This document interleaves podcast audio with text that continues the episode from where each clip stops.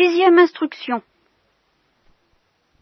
Alors, nous avons vu la dignité du sacerdoce, nous avons vu un, une des trois grandes, la, la principale fonction, le principal pouvoir du prêtre, des prêtres, c'est celui d'offrir le sacrifice de la messe et d'offrir le corps du Christ aux fidèles. Soit à l'offertoire, le prêtre représente les fidèles, et à la communion, il agit au nom de Dieu pour donner, pour, que Dieu se donne en nourriture, pour que le Christ se donne en nourriture aux fidèles. Donc il est le représentant dans les deux sens, une sorte d'aller-retour, à l'intérieur même de la messe. C'est évidemment son principal office, c'est sa plus grande fonction. Et il y est irremplaçable, d'abord parce que c'est comme ça, parce que Dieu l'a établi ainsi par le sacrement de l'ordre, et puis pour une raison facile à soupçonner, si justement on garde une foi euh, authentique, une foi euh, saine et solide dans le mystère eucharistique, qui se définit de manière extrêmement simple, je l'ai dit souvent, mais je le rappelle pour mémoire, après la consécration, il n'y a plus de paix il n'y a plus de vin. Il n'y a plus que le corps du Christ sous les apparences du pain, que le sang du Christ sous les apparences du vin. Si vous pensez qu'il y a encore du pain et puis en plus la présence du corps du Christ, ça ne signifie plus grand-chose, la présence eucharistique. La force de cette présence, c'est d'impliquer ce qu'on appelle précisément le miracle eucharistique, et qui n'est pas seulement un mystère, mais qui est vraiment un miracle parce que la disparition du pain est quand même un événement insolite, pour lequel un pouvoir ordinaire ne suffit pas. Le pouvoir sacerdotal est requis pour obtenir cet effet sans lequel il n'y aurait pas la même présence eucharistique que celle qui est définie par notre foi. Bien. Alors, j'en ai pas assez dit sur l'Eucharistie parce que c'est un sujet inépuisable, mais je voudrais vous parler successivement des deux autres grands pouvoirs ou fonctions du sacerdoce, la fonction de magistère ou d'enseignement et le pouvoir des clés, c'est-à-dire le pouvoir de remettre les péchés, qui est étroitement lié au mystère eucharistique, puisque je vous ai dit ce matin que la, victime appelée à devenir victime de l'Holocauste, elle le doit au titre du baptême et au titre de pécheur. Et c'est justement en passant par le sacrement de pénitence que le pécheur se dispose à devenir victime de la miséricorde, brûlé par la miséricorde. Bon. Alors, je ne sais pas dans quelle mesure, et nous aurons le temps demain matin peut-être de parler de ce sacrement de pénitence qui est peut-être encore plus mal compris aujourd'hui, si possible, que le sacrement de l'Eucharistie. C'est moins grave parce que l'Eucharistie c'est tout ou rien, c'est la perle précieuse, c'est extrêmement grave de toucher l'Eucharistie, plus encore que de toucher la pénitence, mais c'est quand même très grave de ne plus comprendre ce qu'est le sacrement de pénitence, et j'essaierai peut-être d'en parler. Ce soir, je voudrais parler de la fonction magistérielle, la fonction d'enseignement de l'ensemble du sacerdoce. Et de l'attitude que ça réclame de notre part à tous, aussi bien des prêtres que des fidèles, des prêtres en sens que les premiers fidèles sont les prêtres. Les prêtres sont les premiers fidèles.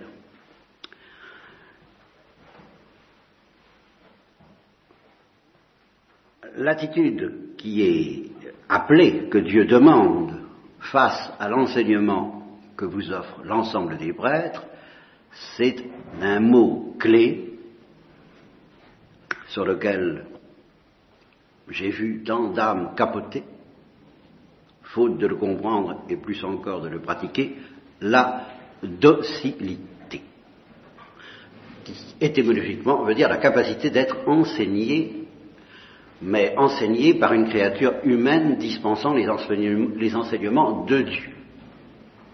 Donc d'être enseigné par Dieu à travers des hommes qui sont les prêtres, puisque c'est leur office qui ne veut pas dire que les laïcs ne puissent pas enseigner la vérité chrétienne, mais euh, ce qui veut dire que le dépôt, la responsabilité du dépôt de la tradition chrétienne appartient à l'ensemble des prêtres, hiérarchisés d'ailleurs selon le magistère ordinaire, le magistère extraordinaire, je, je, je vous fais grâce de tout ça. Je voudrais vous parler de la docilité. Ceux qui sont lorrains parmi vous, tous les gens de l'Est en général, peut-être même les Parisiens, je ne sais pas, si vous entendez encore des fois dire euh, une prière qui fut très traditionnelle, Mon Dieu, donnez-nous des prêtres, donnez-nous de saints prêtres, donnez-nous beaucoup de saints prêtres. Cette formule, je l'ai découverte en Lorraine. Je ne la connaissais pas telle qu'elle avant. Alors je ne sais pas ce qu'on dit à Paris, on ne dit sans doute plus grand chose d'ailleurs, mais enfin, ou en Suisse, euh, on ne dit pas ça. En tout cas, je ne connaissais pas cette formule-là. En Normandie, on disait autre chose. On disait, mon Dieu, donnez-nous des prêtres, donnez-nous de saints prêtres, et rendez-nous dociles à leurs enseignements. On disait ça aussi en Lorraine.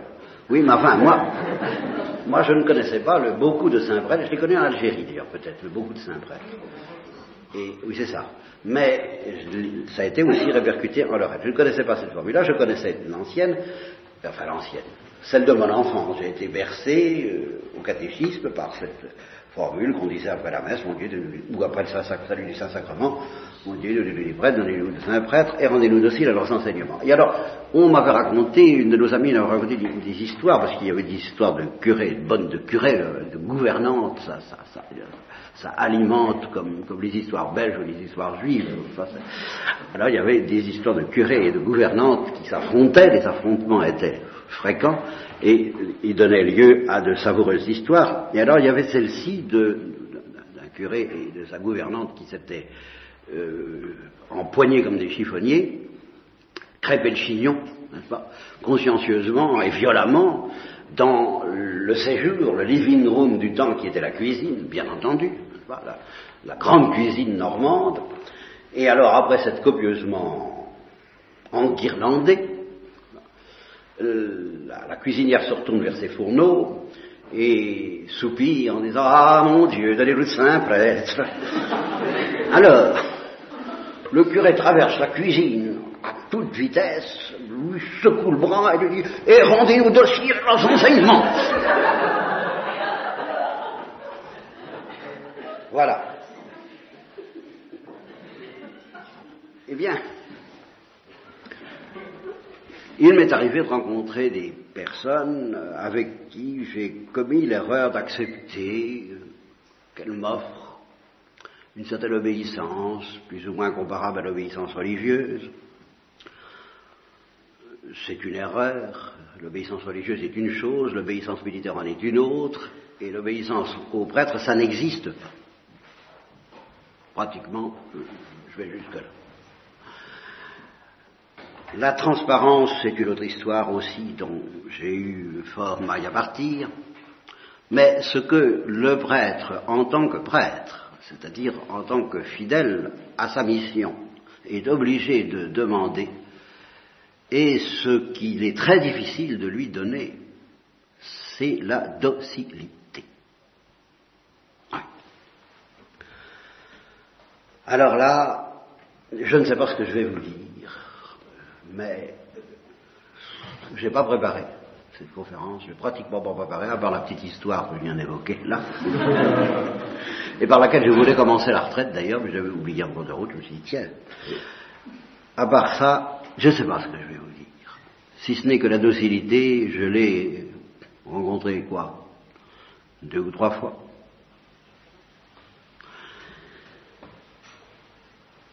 Ça commence par quoi la docilité? Ben, Ça commence par une chose qui est déjà elle-même très rare, la capacité d'écouter. Alors là. Et dans les avions, quand on vous dit attention s'il vous plaît, ou dans, dans, toutes les informations, ça se termine merci de votre attention. Oh, oh combien Parmi les choses les plus précieuses qu'on puisse offrir à quelqu'un, mais qui le mérite, parce que justement, on ne le mérite pas toujours. C'est quelque chose qu'il ne faut pas donner à la, légère ni au hasard, mais c'est énorme de donner ou de prêter, si on est un peu avare, son attention. Quelqu'un qui vous écoute vraiment, quand vous avez quelque chose de difficile à dire, de simple, de profond, de complexe, quand il y a une musique, ben, quelqu'un qui vous donne vraiment toute l'attention requise pour, pour entendre, pour comprendre, pour, pour, pour, pour écouter, je ne trouve pas de pour écouter, bien c'est très rare. Et offrir cette attention, j'en sais quelque chose, c'est très difficile.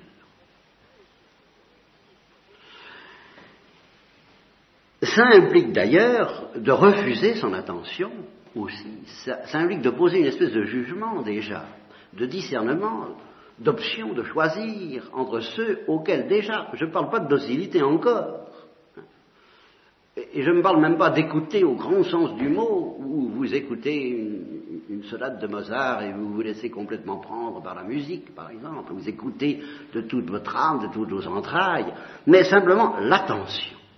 L'attention qui va permettre déjà en effet de juger si ça mérite d'être écouté ou pas.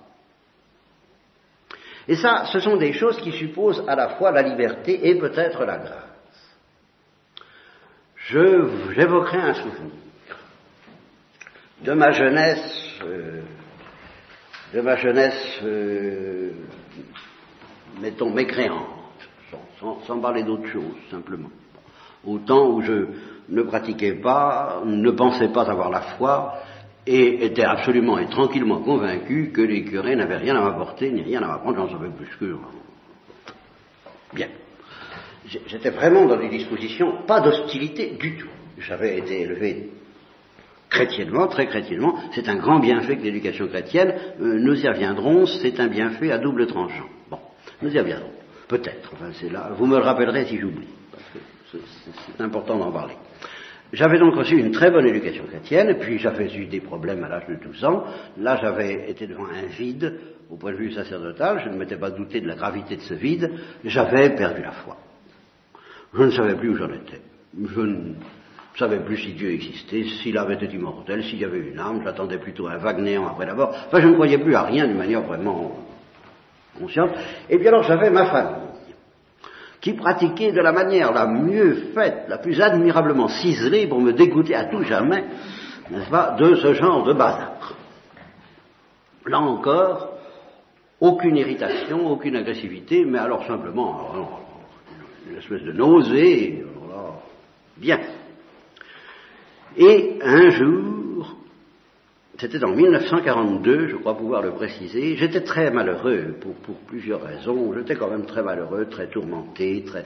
mais je ne me posais pas le problème de la foi catholique. Je me posais le problème de Dieu peut-être, des problèmes philosophiques peut-être, mais certainement pas le problème de, de la conversion à la foi catholique. Peut-être un peu l'évangile, je voulais raconter une fois ou l'autre, j'avais une, tante, pas celle que je vais, que je vais viser maintenant, c'est une autre, qui me mettait son évangile sur ma table de nuit quand j'allais coucher chez elle, et euh, comme elle était fort riche, je me rappelle qu'en lisant ça, je me disais qu'est-ce qu'il ramasse, qu'est-ce qu'il ramasse, Elle était ravie, férocement ravie. Alors l'évangile me plaisait sous cet angle-là. bon, je ne dis pas qu'il n'y avait rien d'autre, je, pressentais quand même ça.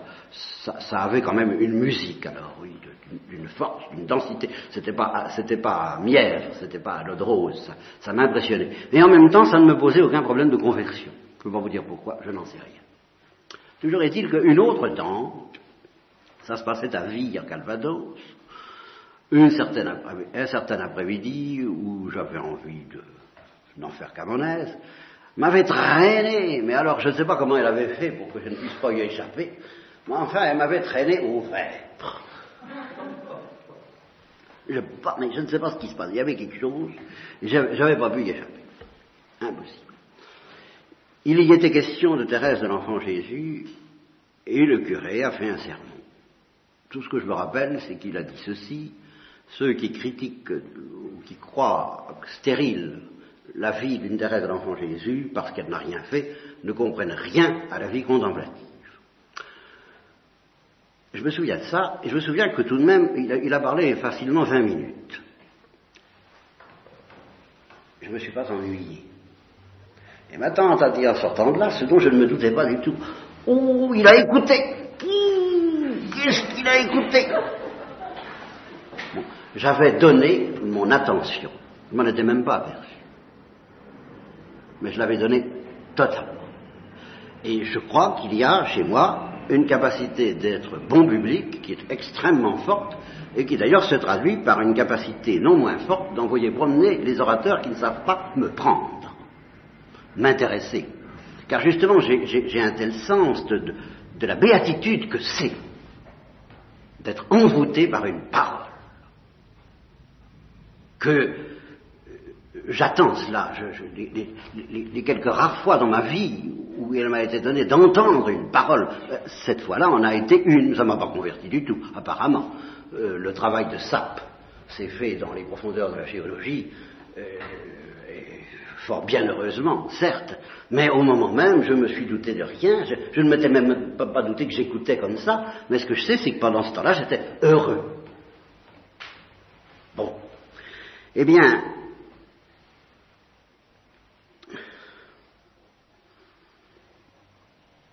Que faut-il donc pour qu'on soit attentif à la parole de Dieu et à la parole du Christ, pour qu'on soit vraiment attentif? Je vais m'expliquer. Je vais essayer de m'expliquer. Vous savez, je suis, malheureux, hein, moi, de parler de cette histoire-là. Je suis malheureux. Parce que justement, là, je viens d'arriver à l'éducation chrétienne. Voilà quelqu'un, et j'en ai connu, qui a reçu, mettons, une éducation chrétienne un peu jansénisante et qui, je suis obligé de le reconnaître, en reste marqué facilement pour toute sa vie. alors, quand je vois les plis que ça laisse dans, le psychisme, dans les convictions, dans les habitudes, dans, les, dans, dans toute la, bon, toutes les allergies et tous les problèmes que ça soulève chez quelqu'un qui est marqué ainsi par le jansénisme, ben, j'ai envie de lui dire, écoutez, ça va s'arranger. Je m'imagine que ça va s'arranger. Pourquoi? Oh, Parce que moi, j'ai bien compris que c'est faux, que ce n'est pas la, parole de Dieu, que ce n'est pas la tradition de l'Église, que ce n'est pas l'enseignement du magistère, que ce n'est pas la vérité. Alors je me dis, écoutez, eh bien, il n'y a rien à faire. Je n'obtiens pas l'attention voulue. Immédiatement, les circuits reprennent et les circuits d'inattention. je sens bien que ça n'entre pas, faute d'attention. On ne sait pas écouter. Je ne, dis pas être docile, je dis écouter même ce dont il s'agit. On n'y croit pas. On est impressionné par des choses. Je me rappelle quand j'ai entendu euh, autrefois, parce que maintenant on a affaire à d'autres hérésies, bien sûr. Mais enfin, j'entends encore une brave femme dire euh, à qui je conseillais de communier plus fréquemment j'aime pas à communier sans m'avoir confessé d'abord. Bon. Alors, essayant, ben n'entendez pas. Essayant de lui faire comprendre que non, que c'est pas ça, que c'est pas ça que dit l'Église, c'est pas ça la doctrine de Dieu, c'est pas ça l'intention divine. N'entendez pas. Ah, j'aime pas. Ah, voilà. Alors j'aime pas. Ah, puis non, j'aime pas. Ah, Et puis il n'y a rien à faire, c'est du béton. Voilà ce que j'appelle le manque de docilité pour avoir été docile de manière trop humaine peut-être pendant l'enfance, ça on ne peut pas le reprocher, on est marqué, on est marqué. Bon, mais quand on a 20 ans, quand on a 30 ans, quand on est adulte, on doit être capable d'être attentif d'une manière plus élevée, plus délibérée, plus libre, plus résolue, plus profonde, plus exigeante, plus critique. Et que euh, à l'âge de 7-8 ans, on devrait donc pouvoir démolir, casser ce, ce mensonge dans lequel on a été élevé. Eh bien non. C'est presque inguérissable. J'en témoigne. Je parle du jansénisme, je pourrais parler de n'importe quelle autre hérésie ou travestissement, dès que ce n'est plus tout à fait la musique du Christ, la parole de Dieu, dans sa pureté. Vous me ferez penser à ce sujet à vous lire un texte de Julienne de Norwich que je voulais vous apporter à propos de la musique. Euh, je voudrais terminer là-dessus, justement, demain matin. C'est un texte magnifique que je ne prévoyais pas, parce que je, je parle de parole et de musique depuis quelques mois, euh, parole du Père, musique du Saint-Esprit, et je suis tombé sur ce, texte de Julien de Norwich, qui est une telle splendeur que ça mérite de terminer la traite là-dessus. Euh, bon, qu'est-ce que j'étais en train de dire? Excusez-moi. Pratiquement. oui, c'est pratiquement fichu, sauf miracle, enfin, vraiment. Et justement, ce, bon, Reprenons-la. Ce qui est ahurissant, c'est qu'il suffirait d'un peu de docilité, ou simplement d'attention, ou simplement d'écouter pour que ce soit sauvé. Ça suffirait simplement qu'on entende ce que l'ensemble des prêtres, c'est-à-dire l'Église, veut dire, et on ne l'entend pas. Parce qu'on a en tête un autre disque, et puis il n'y a rien à faire. Et ça, trouver quelqu'un qui se présente en face de la parole du Christ comme une table, comme une, la tabula rasa de Descartes, comme une cire molle sur laquelle on peut imprimer ce qu'on veut, qui n'a pas des idées préconçues. Et plus on a de la religion, plus on a des idées préconçues. C'est presque introuvable. Et je peux témoigner que j'ai ramé euh, avec certaines âmes pendant 10, 20, 25 ans, en essayant de les guérir de certaines idées fausses qui ne sont pas la parole de Dieu, qui ne sont pas l'évangile, qui ne sont... Il n'y a rien eu à faire. J'ai échoué. J'ai échoué par ma faute, ça c'est sûr. Mais tout de même, tout de même, je reconnais que beaucoup de prêtres n'y aident pas, car je reconnais que même, vous voulez, j'ai été converti, j'ai perdu la foi. Et un, beau jour, je l'ai retrouvé. Il est certain qu'à ce moment-là, il a bien fallu que je fasse table rase de toutes mes idées. C'est presque le seul avantage que j'ai eu, mais à, avoir perdu la foi, c'est qu'il a bien fallu que je parte à zéro. Il y en a, il y en a à, à, qui je souhaiterais de perdre la foi pour la retrouver pure.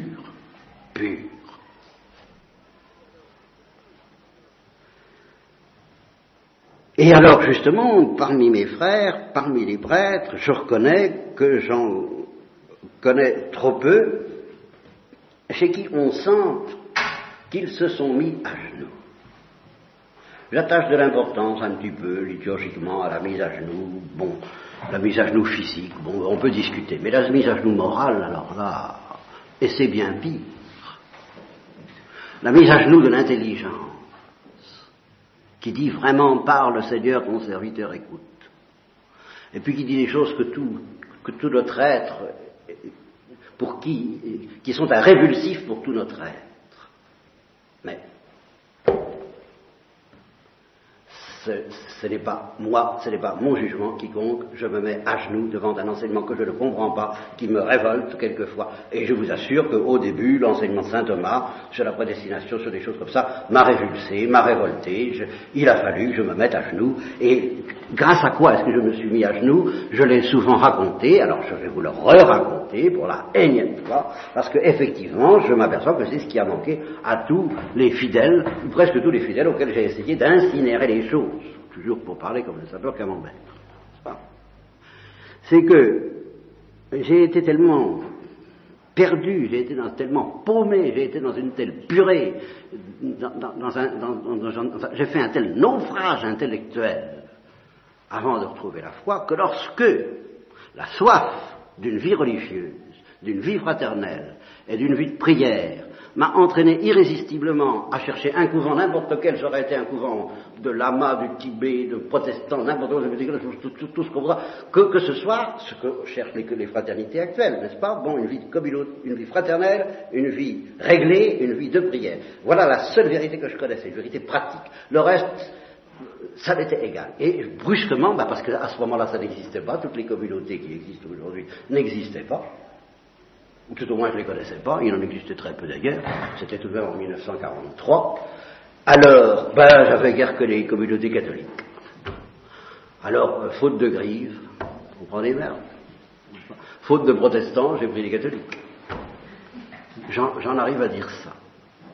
Et quand justement les catholiques m'ont dit tout de suite, ah, le dogme, je dis, ah, le dogme, ça c'est embêtant parce que leur dogme, j'y comprends rien et j'y crois pas. Mais alors, j'avais tout de même compris l'humilité. Ah, ça, oui, je, raconte ça pour la énième fois, mais c'est parce que je, suis obligé de vous parler de ça à propos de la docilité, la docilité m'avait été enseignée avant tout autre dogme. Voilà, voilà la, chance que j'avais eue. C'est-à-dire que sans rien savoir, je savais euh, que je ne savais rien. Je savais que je ne savais rien. Et je savais, pour l'avoir lu dans Dostoïevski, auteur orthodoxe, et justement qui m'a nullement attiré vers la religion catholique, puisque je sais s'il la vomissait, je ne comprenais pas très bien pourquoi, mais j'étais pas contre, j'étais pas contre son contre, quoi. Moi, j'étais prêt à, la vomir tranquillement avec lui, ça ne me gênait pas du tout, ça m'intéressait pas l'Église catholique. Mais Dostoevsky a dit, avait dit, l'humilité est une force terrible. Et ça, j'étais dit là. Vous voyez, j'avais dit, ceci est la vérité. Et là, je, nous revenons à la musique. Pourquoi est-ce que j'avais dit ceci est la vérité? Parce que il y a dans l'humilité une certaine musique que j'avais sentie à travers les personnages de Dostoevsky eux-mêmes. Et cette musique m'avait séduit, elle m'avait captivé, elle avait répondu à quelque chose dans mon cœur qui m'avait été donné. Ben oui, ça c'est vrai. La musique rencontre la musique. La musique de Dieu rencontre la musique de Dieu. Et c'est comme ça que la lumière se fait. Vous voyez, c'est la musique qui, vous convertira aux paroles. C'est d'ailleurs, comme il s'agit d'être hypnotisé, il s'agit d'être hypnotisé par la parole de Dieu. Tant que vous ne serez pas hypnotisé par la parole de Dieu, vous n'adhérerez pas vraiment à la parole de Dieu. Donc, être hypnotisé, ça veut dire être envoûté, c'est le, charmeur de serpents. Et nous sommes bien des serpents que le Saint-Esprit essaie de charmer avec de la musique, la musique de l'humilité. Et alors, ça m'avait tellement frappé cette phrase, l'humilité est une force terrible, que J'étais convaincu que l'humilité, c'était la vérité. Je le savais d'avance, sans savoir autre chose, comme le disait un autre auteur que j'avais lu au même moment, et qui m'avait bien renforcé dans cette perspective de l'humilité. Il s'agissait des grands problèmes de Dieu, de, la mort, de la vie, de l'éternité, et un personnage, c'est Fontaine de Charles Morgan, disait la mort et la réponse à tout, parce qu'elle nous apprend que nous sommes radicalement à la deuxième place, même si nous ne savons pas ce qui est à la première. Il n'est pas nécessaire de savoir, ni de, bien moins de définir ce qui est à la première place, pourvu qu'on ait compris qu'on est à la seconde. Voilà la science des sciences. C'était la science de l'humilité, ça j'avais compris. Je savais absolument pas s'il y avait seulement une première place, mais je savais que j'étais quand même à la seconde. Vous voyez? Parce que je ne pouvais pas prétendre à la première. Ça, je le savais. Et je savais que celui qui ne prétend plus à la première place possède une force terrible. Voilà. Celui qui ne prétend plus être à la première place. C'est ça que j'appelle l'agenouillement ou être à plat ventre, car c'est exactement la même chose. Mais c'est pour ça que j'aime liturgiquement qu'on s'y mette, parce que ça signifie quelque chose. Alors évidemment, si ça signifie quelque chose que tirer son chapeau à quelqu'un qui on dit intérieurement zut, d'accord. Ça ne signifie rien. si, si ça signifie l'aplatissement de l'intelligence telle que je l'ai connue, je dis c'est la condition de la docilité. C'est-à-dire, euh, je ne sais rien et j'attends, j'attends uniquement parce que je sais qu'en attendant, je suis déjà dans la vérité avant même qu'une seule parole ait été prononcée. Alors, quand les catholiques m'ont dit le dogme, moi je me suis dit, bah, au fond, si je ne sais rien, puisque je ne sais rien, car là vraiment j'étais arrivé à cette conviction, à cette science, que je ne savais rien, je ne peux tout de même pas me prétendre certain que leur dogme est faux. Leur dogme, c'était vraiment leur dogme. Et, tout mon être disait leur dogme est faux. Tout mon être disait leur dogme est faux. Mais je me suis dit attention, voilà que tu te surprends à savoir quelque chose. Malheureux. Te voilà plein d'une certitude arrogante. Leur dogme serait faux, qu'est-ce que t'en sais? Après tout. Après. Si je ne sais rien, je ne peux pas affirmer que leur dogme est faux. Je n'y comprends rien. Qu'ils me demandent surtout pas d'y comprendre quelque chose. Hein. Alors là, euh, de grâce. Alors là, non, bien. Hein. Mais quant à dire que c'est faux, au fond, non, je ne, je ne peux pas dire que c'est faux, donc je peux m'aplatir avec de l'humilité j'encaisserai tout. Ça, je me suis dit en toutes lettres. Avec de l'humilité, j'encaisserai tout. Ça, je le sais. Il suffira que dise ça, je ne comprends pas, mais ça ne fait rien, je ne discute pas, je, je, ne suis sûr de rien. Je ne peux pas être sûr que vous avez tort. Je suis sûr de rien. La suite est venue. Mais cette docilité telle que Dieu m'a obligé à l'offrir euh, dans des circonstances critiques et qui n'a rien de, qui ne demande pas, enfin moi, à mes yeux, ça ne demande pas de la sainteté, parce que Dieu sait si je me sens pécheur par ailleurs. Mais quand j'ai vu que Maritain parle de la sainteté de l'intelligence euh, après saint Thomas d'Aquin, j'ai cru en voir ce que ça voulait dire, et le prix à payer, c'est une mort. Qu'est-ce que vous voulez? Bien sûr, oui, c'est une mort, comme les autres, certes. Il faut mourir. Il faut mourir intellectuellement pour devenir docile. Ah oui, alors à un degré de profondeur que je suis tenté de dire que vous ne soupçonnez pas. Alors là, vraiment. Et si justement, après ça, je me suis relevé et qu'avec la férocité que vous connaissez, j'ai appuyé le poisson dans c'est comme ça, voilà la vérité, c'est comme ça, c'est comme ça, c'est parce que justement, cette vérité, elle m'a été donnée à plat ventre et à genoux, et je l'ai reçue comme telle, et elle m'a ressuscité. Alors vous comprenez, tombe, alors là je renversais comme un typhon, et je m'étonnais qu'on ne se renverse à point.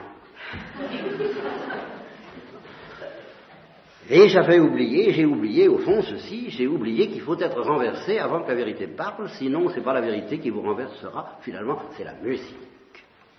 Et c'est l'ignorance, et c'est le désarroi, et c'est le désespoir qui vous renverseront, de façon à vous rendre docile, comme il convient de l'être en face des prêtres, car on n'est pas docile pour être enseigné par Dieu, parce que pour mettre comble à l'humilité, Dieu dit, mon petit, si tu imagines que je vais t'envoyer un prophète et que je vais te parler en direct, tu vas aller trouver les prêtres. C'est devant eux que tu vas te mettre à genoux. C'est ce que j'ai fait. J'ai écouté, j'ai reçu, et par conséquent, je peux vraiment dire, sur ce point-là, alors je peux vraiment dire, comme le Christ, ma doctrine n'est pas ma doctrine. Il n'y a pas un seul point même s'il me plaît que j'enseigne dans tout ce que je dis depuis 30 ans de prédication, que j'enseigne parce qu'il me plaît. Non. Je l'enseigne parce que je me suis mis à genoux et que je l'ai reçu. Alors il me plaît, quelquefois il ne me plaît pas du tout. Par exemple l'enfer, ça ne me plaît pas du tout.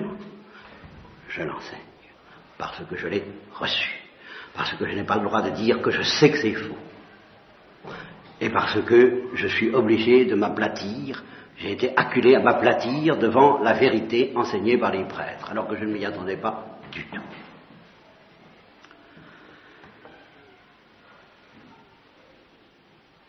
Alors je souffre effectivement de voir que cette indocilité constitue un tel obstacle à la conversion des cœurs.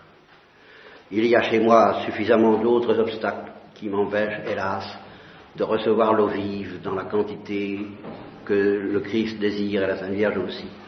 Et j'en demande bien pardon à Dieu et à vous. Mais je ne crois pas qu'il y ait cet obstacle-là chez moi. Honnêtement, non, je ne crois pas. Et je crains qu'il n'existe chez vous, à peu près tous, pour vous connaître, si peu que ce soit.